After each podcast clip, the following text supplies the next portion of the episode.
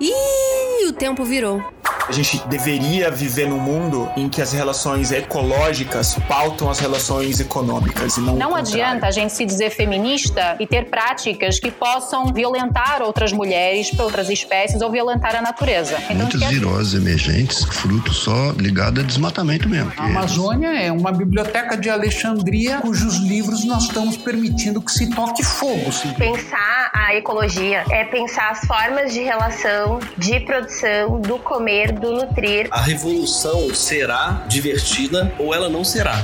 Eu sou Giovana Nader e esse é o Tempo Virou. Episódios novos toda terça, sempre com a presença de convidados especiais. Olá, pessoal! A gente está de volta em mais um episódio do Tempo Virou e eu queria, antes de mais nada, agradecer a vocês pela força nessa volta. Eu estou muito feliz com a participação de vocês. Pra gente é maravilhoso contar com todo esse retorno. Críticas, dicas, tudo é muito bem-vindo. Quem quiser mandar sugestões de temas, convidados, a gente é bem aberto a isso, tá? Pode conversar com a nossa página no Instagram que a gente lê e responde um por um. O de hoje eu confesso que a gente até decidiu subir com ele na ordem dos temas que estavam definidos, porque, enfim, alguns acontecimentos contribuíram para que esse assunto desse uma esquentada. Mas independente disso, é um assunto fundamental, porque ajuda a gente a pensar muitas coisas sobre o nosso ativismo. E também para a gente não acabar escorregando para outros caminhos de soluções mais fáceis. Porque se para um problema complexo te oferecem uma solução fácil, pode ter certeza que ela está errada. Não há transformação fácil, nem rápida. Conscientização, politização, desconstrução são processos para uma vida inteira. Descobrir nossas bandeiras, aprofundar numa causa, reconhecer as estruturas de opressão, de privilégio. No ambientalismo tem aquela frase célebre de Chico Mendes que diz que ecologia sem luta de classes é jardinagem. E jardinagem é linda, a gente adora, mas o que essa frase quer dizer é que não dá para ser uma ativista ambiental se a gente não considerar todos os aspectos políticos que atravessam esse problema, relações de poder e de classe mesmo. Recentemente recentemente um vídeo da Xuxa falando sobre testar produtos em presidiários ou em pessoas que, aspas, precisam de grana, repercutiu bastante. Ai, Xuxa, quantos corações você partiu? Ela queria defender os animais, só que para fazer isso, ela acabou propondo esse absurdo. Ela emendou logo um pedido de desculpas, mas o que a gente quer chamar a atenção aqui é que esse pensamento não se originou com a Xuxa. Ela só reproduziu um argumento bastante comum nesse tipo de pensamento que a gente pode denominar aqui de ecofascista. Ecofascista porque possui alguma preocupação ecológica, mas parte para um pensamento fascista, racista, anti-humanista, autoritário e reacionário. É uma forma de tentar resolver os problemas do mundo que carrega uma série de valores e propostas de dominação que podem chegar a níveis bem extremos. No limite, significa pensar que se os seres humanos são o problema do mundo, então basta a gente matar 3 bilhões de pessoas para conseguir salvar o planeta. E não é por aí, né, gente? Então o episódio de hoje vai falar sobre ecofascismo. E para falar aqui com a gente, tem uma pessoa que esse podcast já tá paquerando desde a primeira temporada, que pesquisa e reflete nas suas redes bastante sobre essas questões, que é Lana de Holanda. Lana é comunicadora, colunista do lado B do Rio, ativista dos direitos trans, feminista, ecossocialista, vegana, dos direitos humanos e ex-assessora de Marielle Franco. Lana, finalmente você aqui, bem-vinda! Oi, Giovana, bom dia, boa tarde, boa noite, né, para quem tá ouvindo a gente. Muito feliz em estar tá aqui, tava ansiosa para estar tá aqui com você. Nem falho, tava muito ansiosa para bater um papo com você. Eu costumo dizer que esse podcast, eu fiz ele para ser tipo aquele bar que eu sempre quis conversar com pessoas, mas que a vida nunca deu oportunidade. Então é isso, é como se a gente tivesse num bar, só falta cervejinha, aquela coisa de mesa na calçada, cerveja de garrafa, mas a gente chega lá depois da pandemia. Lana, e eu trouxe aqui rapidamente a definição do que seria o ecofascismo, né? Mas eu sei que essa definição está longe de ser satisfatória. Então eu queria te pedir para ampliar esse conceito. Como que ele se coloca nas discussões atuais, em falas despretensiosas como a da Xuxa, mas também no debate político de maneira geral? É, o ecofascismo, ele é essa vertente política, né? acho que a gente pode chamar assim, essa vertente política, essa linha política, que demonstra uma certa preocupação com o meio ambiente, que é legítimo, ou deveria ser legítimo, mas que transforma essa suposta preocupação com o meio ambiente, com os animais, com a flora, com a fauna no geral, numa desculpa para poder, mais uma vez, reafirmar a marginalização de alguns grupos, para mais uma vez excluir alguns grupos, para mais uma vez oprimir uma parcela considerável da sociedade. É importante a gente pensar que o ecofascismo ele ele é, ele é uma vertente, ele é o fascismo, né? Esse nome ele não é à toa, ele não é aleatório. Ele realmente ele é o fascismo, mas ele é esse fascismo que vem caracterizado não como o fascismo do Bolsonaro que a gente conhece, não como esse fascismo do Mussolini, por exemplo, mas esse fascismo que ele, ele vem com uma caracterização que muitas vezes parece até ser algo progressista. Parece que é algo do nosso campo, parece que é algo que está preocupado com o futuro do planeta e com o futuro da humanidade, embora, como você falou, é, o ecofascismo ele coloca a própria humanidade como a causadora dos problemas ambientais do mundo. E o ecofascismo ele tende a pegar muito fácil na cabeça das pessoas, como embora muitas pessoas nem conheçam esse termo, mas é algo que dialoga muito diretamente com as pessoas, porque ele mexe, ele toca nos nossos preconceitos, né? Todas e todos nós carregamos uma série de preconceitos. A gente reproduz machismo, reproduz é, racismo, é, diversas opressões que a gente carrega ao longo da nossa vida e que a gente vai tentando se desconstruir e vai lutando contra essa naturalização desses comportamentos. Mas o ecofascismo ele ele flerta diretamente com essa gama de opressões e de violências que a gente carrega e que a gente também reproduz, embora a gente também muitas vezes somos vítimas também dessas opressões, né? Sofremos opressões, mas isso não impede que a gente também reproduza essas opressões. E o ecofascismo ele ele mexe nisso. Por isso que ele é tão atrativo para muitas pessoas que se preocupam com o meio ambiente. Então é importante a gente deixar claro que esse pensamento não está restrito a um pensamento de extrema direita, né? Como você mesmo disse, e a gente costuma pensar que na verdade quase ninguém se auto-intitula um ecofascista, nenhum regime do mundo, né? Mas faz parte da essência do ecofascismo tentar se apropriar de outros movimentos progressistas, como o ambientalismo, a ecologia profunda, o veganismo e até mesmo da questão indígena, é isso? Exatamente. É importante falar que o ecofascismo ele é de direita, mais precisamente, obviamente, de extrema direita, assim como o fascismo é, mas como ele traz essa preocupação, entre aspas, com o meio ambiente, ele acaba flertando e dialogando muito com pessoas de esquerda, com pessoas que talvez nem se considerem de esquerda, mas que são do campo democrático, são do campo progressista. Ele é uma vertente de extrema direita. É importante a gente pontuar isso ele está localizado na extrema-direita, a partir do momento em que ele, ele usa recursos que são da extrema-direita, como a antipolítica, como é, apontar certos grupos, como se aqueles grupos fossem os causadores dos males que atingem a humanidade.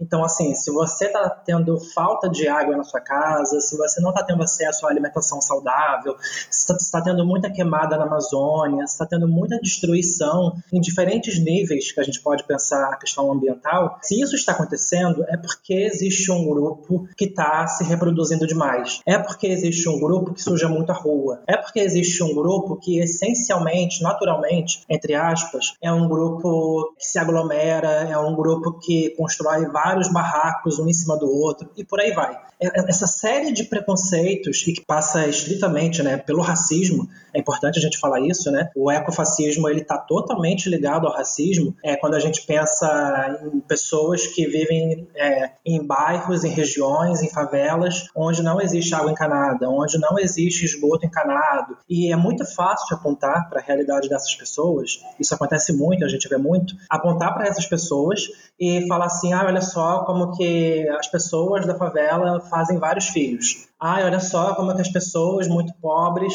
é, vivem no meio do lixo. Fazer isso é muito fácil e é muito recorrente da gente ver as pessoas fazendo esse tipo de apontamento. Então, o ecofascismo ele vem nessa linha de que você deixa de apontar o sistema em que a gente vive, que é o capitalismo, e você aponta a pessoa. Então, o, problema não é o sistema em que as pessoas estão inseridas. O problema, supostamente, parece que são as pessoas, a essência das pessoas. E por isso ele, ele é de extrema direita. Mas ele flerta diretamente diretamente e ele dialoga diretamente, mesmo com pessoas de esquerda, porque as pessoas, mesmo no campo democrático, as pessoas elas buscam soluções fáceis, elas buscam soluções entre aspas mais simples, e aí é fácil das pessoas serem enganadas e acharem que realmente estão lutando por uma causa justa, por uma causa coletiva, quando na verdade elas estão reafirmando preconceitos, opressões, violências, etc.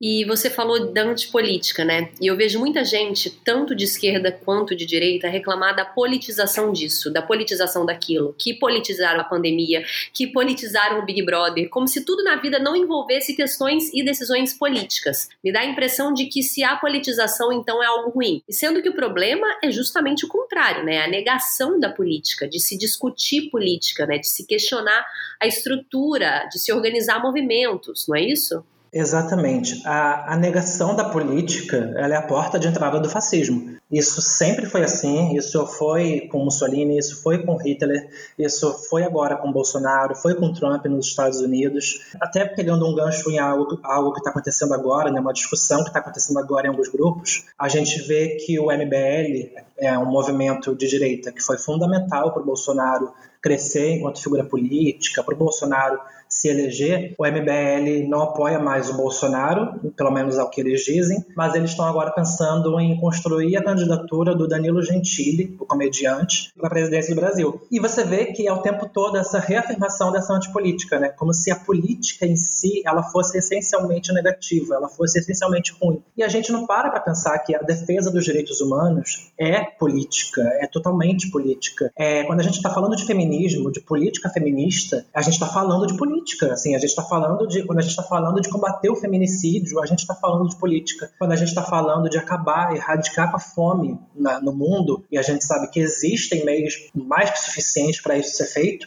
e isso não é feito por uma questão política, né? Mas o caminho para a gente conseguir fazer isso, conseguir erradicar a fome, também passa pela política. Tudo é político. E eu lembrei que agora que a gente também está passando por uma. É, aconteceu um episódio esse final de semana, outra celebridade brasileira, cantora que deu um vacilo aí, Beth Sangalo, que disse que não vai se politizar, né? E o marido, justamente por ser despolitizado, caiu aí numa gafe de comentar sobre a funcionária na pandemia. Então, assim, se despolitizar também tem um preço, né? Tem, total. Quando a gente está num. Isso em qualquer circunstância, em qualquer ocasião. Mas quando a gente está num cenário de tanta de tanto extremismo como é o bolsonarismo, a gente está vendo o Brasil voltando ao mapa da fome, a gente está vendo é, o nosso os nossos ecossistemas sendo destruídos de forma bárbara, de forma explícita. Quando a gente está diante de tanta violência, de tanta opressão, não se posicionar já é um posicionamento. A partir do momento que existe existe toda uma lógica em que o, o, país, seja na questão econômica, seja na questão comportamental, na liberação das armas,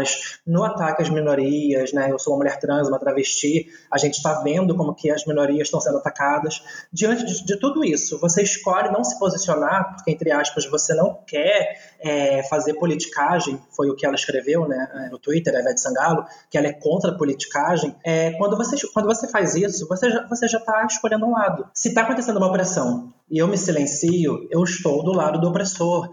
Isso é fato, isso é óbvio, inclusive. Mas a, gente, a, a antipolítica é tão construída, inclusive por grande parte da nossa mídia hegemônica, liberal, né, que coloca a política como se fosse algo essencialmente ruim, essencialmente corrupto. É, quando isso é tão alimentado de forma tão profunda que você falar assim, eu escolho não entrar na política, eu escolho não me posicionar, parece que você é sensata, na verdade, né? Quando não é.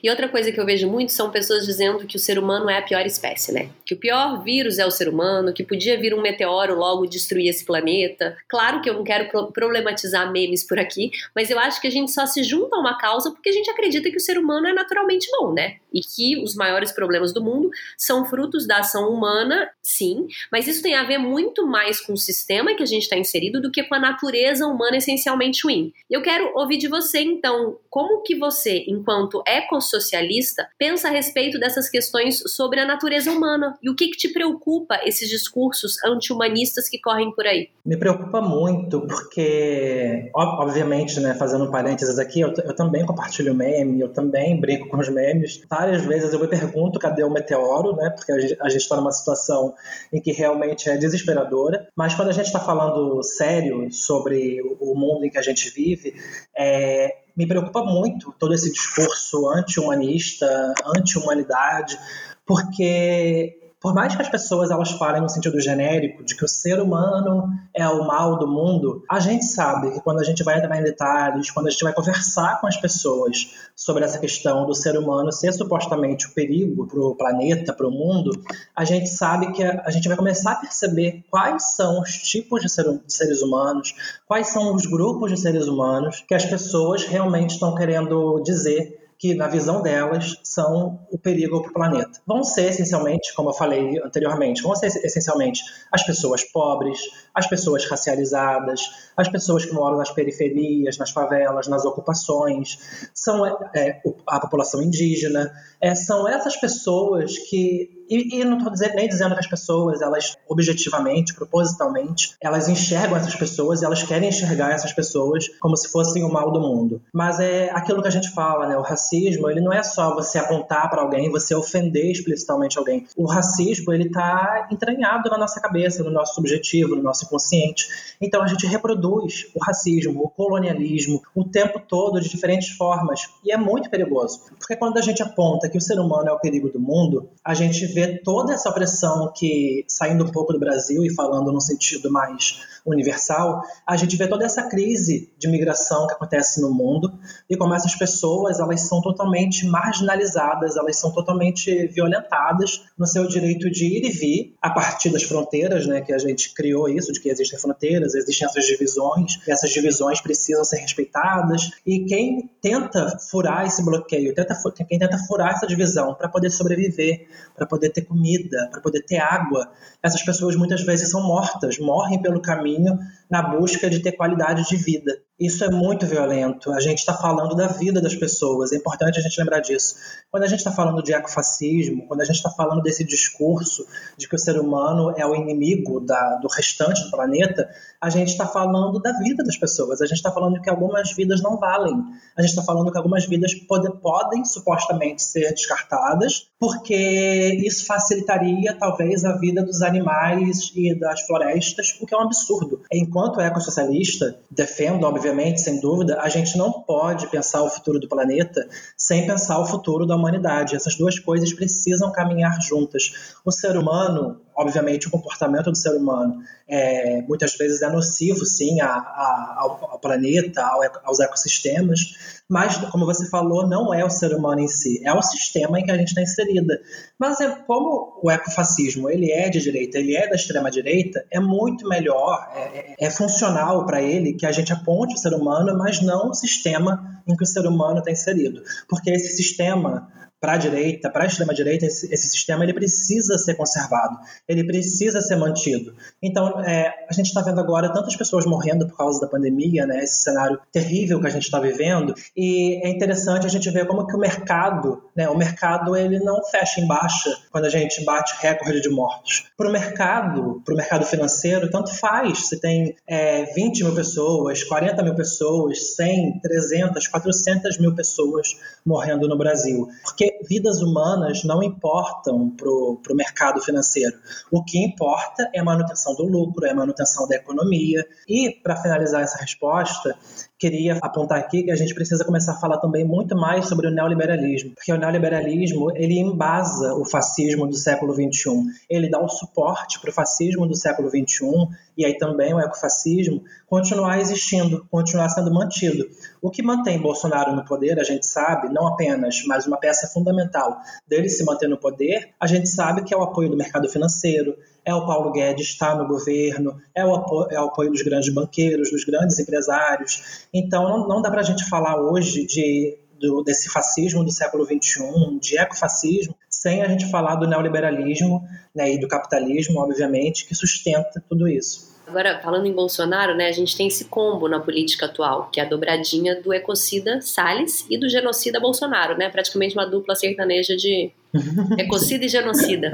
E a gente, a gente, eu não posso deixar de citar aqui os dados recentes que saíram do desmatamento na Amazônia agora de março, que a gente superou o desmatamento, né, a taxa de desmatamento é, foi a maior dos últimos seis anos. E está mais que claro que eles estão aproveitando dessa crise sanitária para desmatar o quanto eles podem. Então, assim, é árvore morrendo de um lado, é gente morrendo do outro, na tragédia que virou o Brasil nessa pandemia. E dá para se considerar um projeto ecofascista ou é só fascismo mesmo sem o eco? É, o projeto hoje que está em vigor no Brasil, do Bolsonaro, do Salles, é um fascista sem o eco, assim, né? Eles nem se dão a esse trabalho de usar o meio ambiente como uma suposta desculpa para poder causar o extermínio que eles estão causando. Porque a gente está num país que é do sul do mundo, é do sul global, é um país que é muito dependente, é um país em que a gente sabe que é grande parte do que a gente exporta, do nosso PIB, tudo isso que interessa né, para essa economia, do jeito que ela está colocada hoje. A gente sabe que muito disso vem a partir do agronegócio. Então, o ecofascismo, ele hoje não é uma realidade no Brasil no sentido das políticas públicas. Ele está no discurso e muitas vezes nesse discurso, entre aspas, inocente, que as pessoas acabam reproduzindo o tempo todo, como a Xuxa, como você falou, é, e diversas pessoas anônimas e famosas que acabam reproduzindo esse discurso. Mas na política hoje que está colocada no Brasil, o ecofascismo ele, ele não está colocado. Mas é até bom você perguntar isso, porque eu tenho percebido essa movimentação de que a tendência é que exista uma pressão cada vez maior em cima do Bolsonaro em cima do Salles, é, por consequência, uma, uma pressão que vem dos Estados Unidos, né, para que o Brasil comece a se preocupar e comece a cuidar do seu meio ambiente, da questão ambiental, senão o Brasil pode, talvez, quem sabe futuramente, sofrer embargos econômicos, ter algum tipo de interferência externa dos Estados Unidos. A gente sabe como que o imperialismo estadunidense opera na América Latina, né? Isso não é de hoje. Mas eu, eu tenho pensado sobre isso que a partir do momento que o Biden e a, o seu governo começarem a pressionar o Bolsonaro para que ele cuide é, entre aspas, do meio ambiente e da preservação do meio ambiente no Brasil, tenho visto muita gente olhando isso com bons olhos, que talvez a partir disso Bolsonaro vai se tornar um ser humano, né? De que talvez a partir uhum. disso Bolsonaro vai realmente cuidar da, da floresta amazônica, das populações indígenas. É, eu, eu não consigo ter esse olhar tão bondoso e tão esperançoso, não. Eu fico preocupada de se a partir disso o Bolsonaro ele não pode virar uma chave e o seu fascismo realmente começar a ganhar áreas de ecofascismo, né? Então, se, se eu preciso agora começar a me preocupar, ou pelo menos demonstrar, fingir que me preocupo com o meio ambiente, reduzir o desmatamento um pouquinho aqui, é, demarcar uma terra indígena ali, fazer alguma coisa para parecer que eu estou alinhado com os Estados Unidos, senão eu vou sofrer consequências muito sérias, e aí a, a, o próprio mercado financeiro vai ficar contra o Bolsonaro, né? Se a gente sofrer um embargo econômico ou algo do tipo dos Estados Unidos, então ele vai ter que obedecer o Biden em algum nível, em alguma medida, e eu fico, fico preocupada se a partir disso ele não pode virar uma chave de, ok, então eu vou agora assumir um discurso supostamente ambientalista, mas eu vou me apropriar do ecofascismo. Então, porque o Bolsonaro ele vive nessa chave eterna, em que ele precisa ter inimigos, em que ele precisa apontar culpados, ele precisa é, ter um direcionamento para mortes, ele precisa ter um direcionamento para exclusões, para marginalizações. E se ele for obrigado mesmo, né, obviamente, contra a vontade dele, mas se ele for obrigado a demonstrar algum nível de preocupação com o meio ambiente, eu fico preocupada se o ecofascismo não vai ser a chave que ele vai usar para poder, entre, aspas, obedecer aos Estados Unidos, entre aspas, cuidar do meio ambiente brasileiro, mas ainda assim continuar a sua política de morte, ainda assim continuar a sua política de que eles contra nós, é, existem o comunismo, existem os inimigos externos, existe, sabe? É, é, porque ele, ele vive nessa chave e se ele for pressionado pelos Estados Unidos, ele não vai do nada virar um bonzinho, virar um grande protetor do meio ambiente. A gente não pode ter essa ilusão. Então, hoje o ecofascismo não está instalado no Brasil, não é, não é a vertente fascista do Bolsonaro, se é que a gente pode falar assim, mas eu acho que futuramente pode ser sim algo que a gente comece a perceber que se tornou a vertente dele. Agora, eu tô me lembrando aqui é, de alguns pensamentos, é, como esse da Xuxa, né, que pode ter um, um, um antro propício para essa disseminação do, do, pensamento ecofascista, que é aquela questão do controle populacional, né, do crescimento da população. Que se associa muito também à questão da população com a degradação ambiental e a escassez do recurso. Eu vejo pessoas falando, ai, ah, de tempos em tempos existe uma catástrofe que mata uma grande parte da população para a Terra se equilibrar, a gente vê isso também, né? Isso eu posso dizer que é também uma disseminação desses pensamentos ecofascistas, né? Sim, total. Essa ideia de que existe essa ideia muito comum, né, de que o ser humano ele é um vírus. O ser humano é um vírus instalado no planeta. Ou eu já vi uma vez um fio no Twitter em que a pessoa falava é, que o ser humano, na verdade, eles são células cancerígenas e o planeta é uma célula de um organismo gigantesco que a gente nem conhece por completo, que é o universo. Então, sempre tem essa, essa história, essa, essa lenda, essa brincadeira, entre aspas, né, de que o ser humano é um vírus no mundo, de que o ser humano é uma célula cancerígena, de que o ser humano ele é sempre um mal que está é, como se a função do ser humano fosse destruir. Isso é muito perigoso, né? Porque quando a gente fala isso e a gente fica reproduzindo isso, essa ideia de que o ser humano é um inimigo e que quando tem um terremoto, quando tem um tsunami, é, é, é o planeta reagindo ao vírus humano, isso é muito perigoso porque a gente está reafirmando que o ser humano é essencialmente ruim. E se a gente acredita que o ser humano é essencialmente ruim, então, assim, para que, que eu estou militando? Para que, que eu estou estudando? Para que, que eu estou é, me organizando na política? Para que, que eu estou lendo? Para que, que eu estou tentando comunicar o ideal de um novo mundo? Para que, que a gente está fazendo aqui hoje gravando esse podcast? Né? Se, a gente, se o ser humano é essencialmente ruim. Então, não precisa de lei, não precisa de instituições. Vamos apenas viver e sair matando e sair fazendo vários tipos de barbaridades. Isso é muito perigoso, obviamente. É, muitas vezes isso vem em tom de brincadeira, né? A gente já falou aqui algumas vezes é importante prestar atenção como o ecofascismo ele, tá, ele, ele passa muito, muito por essa ideia de brincadeira, mas é importante, igual quando a gente está falando, por exemplo, de LGBTfobia, é, para usar outra coisa que também é muito próxima de mim, né? Quando a gente está falando desse tipo de opressão, que muitas vezes passa pela brincadeira, passa pela piada, e essa brincadeira, essa piada, ela é tão recorrente, ela é tão constante, que aquilo vai se naturalizando na nossa cabeça. A gente realmente passa a por mais que a gente entenda a princípio que seja uma brincadeira, o nosso inconsciente, o nosso subconsciente vai naturalizando aquilo como se fosse uma verdade. E agora falando do caso específico da testagem de produtos, remédios em animais, porque essa nossa defesa intransigente dos direitos humanos também não pode levar para o outro lado, né, para um tipo de especismo que pensa nos animais como seres inferiores, do tipo, ah, sim, então vamos testar em animais mesmo, né? E eu queria saber como você se posiciona nesse debate, sendo uma defensora dos direitos humanos, também vegana e defensora da causa animal. é, ouvindo, ouvindo você me descrevendo, eu fico pensando, meu Deus, né, cada coisa é que eu fui me meter na vida. Lutas lindas, o veganismo eu acho lindo. Eu tô nesse processo, ainda chego lá. Super me inspiro nos seus posts. Assim, a gente sempre fala que a gente, ecossocialistas, né, pessoas que pensam nessa questão estrutural, não só na questão individual, a gente sempre aponta que não dá pra gente pensar apenas nas questões individuais, tipo assim, ah, eu vou mudar o meu comportamento e com isso o mundo naturalmente vai se tornar um lugar melhor. A gente sabe que isso não funciona assim, mas a gente sabe que mudar o nosso comportamento. Nos transformarmos no campo individual é um processo também para transformação no campo estrutural. Então, eu, enquanto uma defensora de direitos humanos, ecossocialista, tudo isso, eu passo por. Né, tem um tempo que eu comecei a fazer isso, de buscar maquiagens, buscar é, itens que não sejam testados em animais. Eu acho que isso é o básico que eu, Lana, enquanto indivíduo, eu posso fazer. Mas eu, Lana, enquanto uma pessoa política que pauta, que quer ver a derrubada do capitalismo algum dia, que quer uma sociedade justa para seres humanos e para animais não humanos, eu preciso pautar que não dá para a gente continuar no ritmo que a gente está. Não dá para a gente continuar vendo esses testes bizarros que acontecem em animais e achar que isso ah, faz parte, né? Faz, é, faz parte, porque o ser humano ele está um nível acima da cadeia alimentar. Isso é ridículo, isso é tosco, mas a gente precisa o tempo todo alertar sobre isso, falar sobre isso. E a gente tem percebido percebido, eu tenho feito essa avaliação, pelo menos, que a gente tem feito alguns avanços. A gente vê que cada vez, principalmente a indústria cosmética, né? A indústria, a indústria cosmética, eu acho que ela está de alguma forma mais próxima, talvez, próxima talvez não seja justo dizer, mas eu acho que ela está mais, de alguma forma, antenada. Acho que a palavra é essa. Ela está mais antenada a certas pautas que são mais, talvez, progressistas. Seja por causa do seu público LGBT, por causa do seu público feminino e feminista, muitas vezes.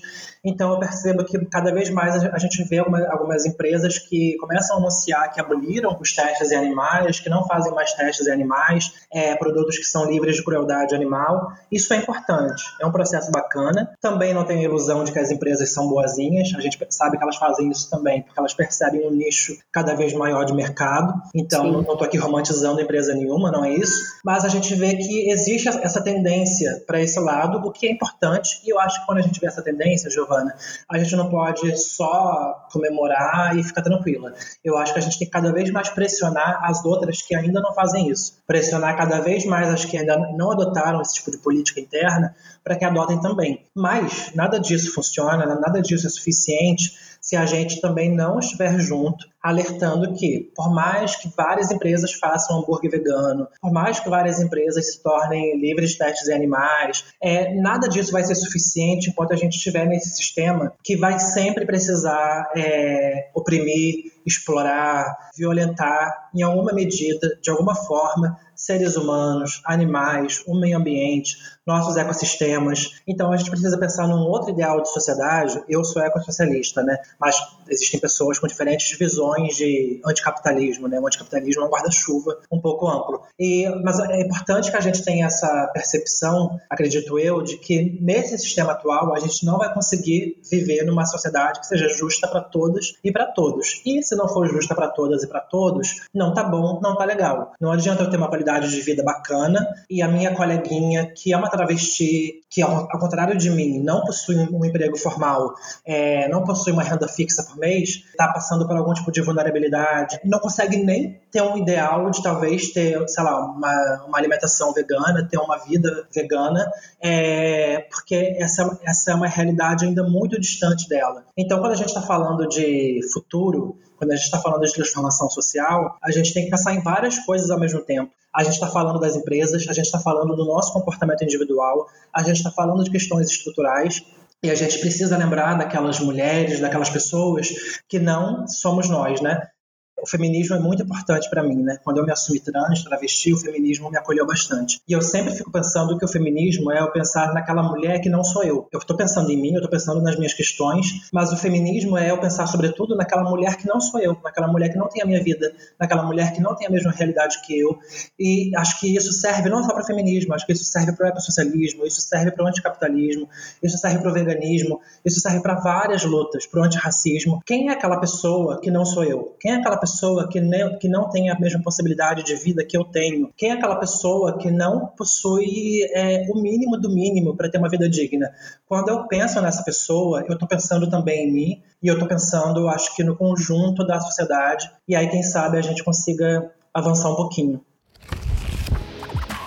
Biblioteca Ecológica. E agora, Biblioteca Ecológica, o que, que você trouxe de dica para gente? Eu trouxe um livro que ele não é, é, essencialmente sobre a questão ambiental, mas ele passa pelo tema e eu acho que é um livro muito importante. Foi lançado ano passado. Eu li ele assim com muito prazer, de um jeito muito rápido, é, que é o Se Quiser, Se, Se Quiser Mudar o Mundo, da Sabrina Fernandes, que já teve aqui né, no podcast Sim. falando de ecossocialismo. Eu adoro a Sabrina, ela, ela é uma inspiração bem grande para mim, uma parceira de luta, de construção, no, no PSOL, inclusive. E esse livro dela, ela vai falar sobre o ecossocialismo, ela vai falar sobre o feminismo, ela vai falar sobre várias questões para a gente poder pensar um outro, uma outra possibilidade de sociedade. Então, o livro é Se Quiser Mudar o Mundo, editora Planeta. E, por favor, leiam. É um livro simples de ser lido, mas ao mesmo tempo ele não é raso, ele não é simplista. E é, eu acho que é um bom pontapé para quem quer realmente ter a possibilidade ou a, o imaginário de poder mudar a sociedade que a gente vive. Sim, Sabrina maravilhosa, minha inspiração também. Bom, eu trouxe aqui uma dica que eu já dei antes, que é um livro do Noam Chomsky, Internacionalismo ou Extinção. Tô, tô dando ela de novo porque ela tem muito a ver com o episódio. E ele analisa as três ameaças da existência da humanidade, que é a ameaça nuclear, a degradação ecológica e a ruptura da democracia, né? Então assim, para quem quiser se aprofundar mais nesse tema que a gente falou hoje, mas para dar uma dica fresquinha também, para trazer algo que eu nunca dei, que eu acabei de ler, eu quero indicar o livro do meu querido amigo André Carvalhal, Como Salvar o Futuro, que o André é muito didático, sim. E eu acho que os três livros que a gente trouxe aqui, que você trouxe, e o do Chomsky e do André, eles se assemelham numa questão que é, e o Chomsky fala isso no livro dele, a gente sabe que a nossa luta é urgente, mas se a gente tiver o desespero na comunicação, a gente não vai impactar ninguém. Então a gente precisa ter aquele equilíbrio entre a leveza e a urgência. E esse livro do André é muito isso, ele é muito didático, ele traz maneiras da gente se colocar nesse mundo como uma missão transformadora, assim como a Sabrina faz no dela também, né? O da Sabrina também é super didático, profundo ao mesmo tempo, e da gente se mostrar como agentes transformadores. A gente não tá aqui a passeio, a gente, né, existe, a gente pode sim apostar num futuro melhor. É, porque senão, para que, que a gente está vivendo, né? Se a gente não acredita, se a gente achar que já está tudo acabado, para que viver? Então, assim, existe essa aposta, sim, de um futuro melhor, e o André traz isso como ninguém, em cada capítulo, de uma maneira leve, clara e didática para todo mundo. Então é isso, Lana. Muito obrigada pela sua participação. Eu que te agradeço, agradeço muito o convite. Eu sou muito admiradora do seu trabalho eu comecei a te seguir anos atrás por causa da moda, né? Eu, eu gosto muito agora eu tô bem distante, mas eu gostava muito de moda, de pensar sobre moda, e foi quando eu comecei a te seguir. E é muito bonito ver esse caminho que você tem feito com o podcast, com tudo que você faz nas suas redes, na sua construção diária. Então eu tô muito feliz mesmo de estar aqui, muito honrada de verdade. Fiquei um pouquinho nervosa, então desculpa se eu falei rápido demais, qualquer coisa, mas obrigada pelo convite, viu? Obrigada. E minha admiração é mútua, eu te admiro muito, eu sigo, eu leio todos os seus posts, é de uma clareza, é de uma inteligência. Gente, sigam a Lana nas redes sociais, Twitter e Instagram, que vocês vão aprender muito. E é isso, gente. Ficamos aqui com mais um episódio do Tempo Virou. Eu agradeço vocês por escutarem, por serem ouvintes assíduos, por divulgarem. Continuem nos divulgando. Vamos expandir esse assunto para além da nossa bolha. Sigam a gente no Twitter, no Instagram, o Tempo Virou. Esse podcast é apresentado por mim, Giovana Nader, pesquisa e roteiro de Jordano Nader, edição Vitor Bernardes, identidade visual de Teodora do Vivier e produção de conteúdo nas redes sociais Mariana Ferrari. Um beijo beijo e até terça que vem.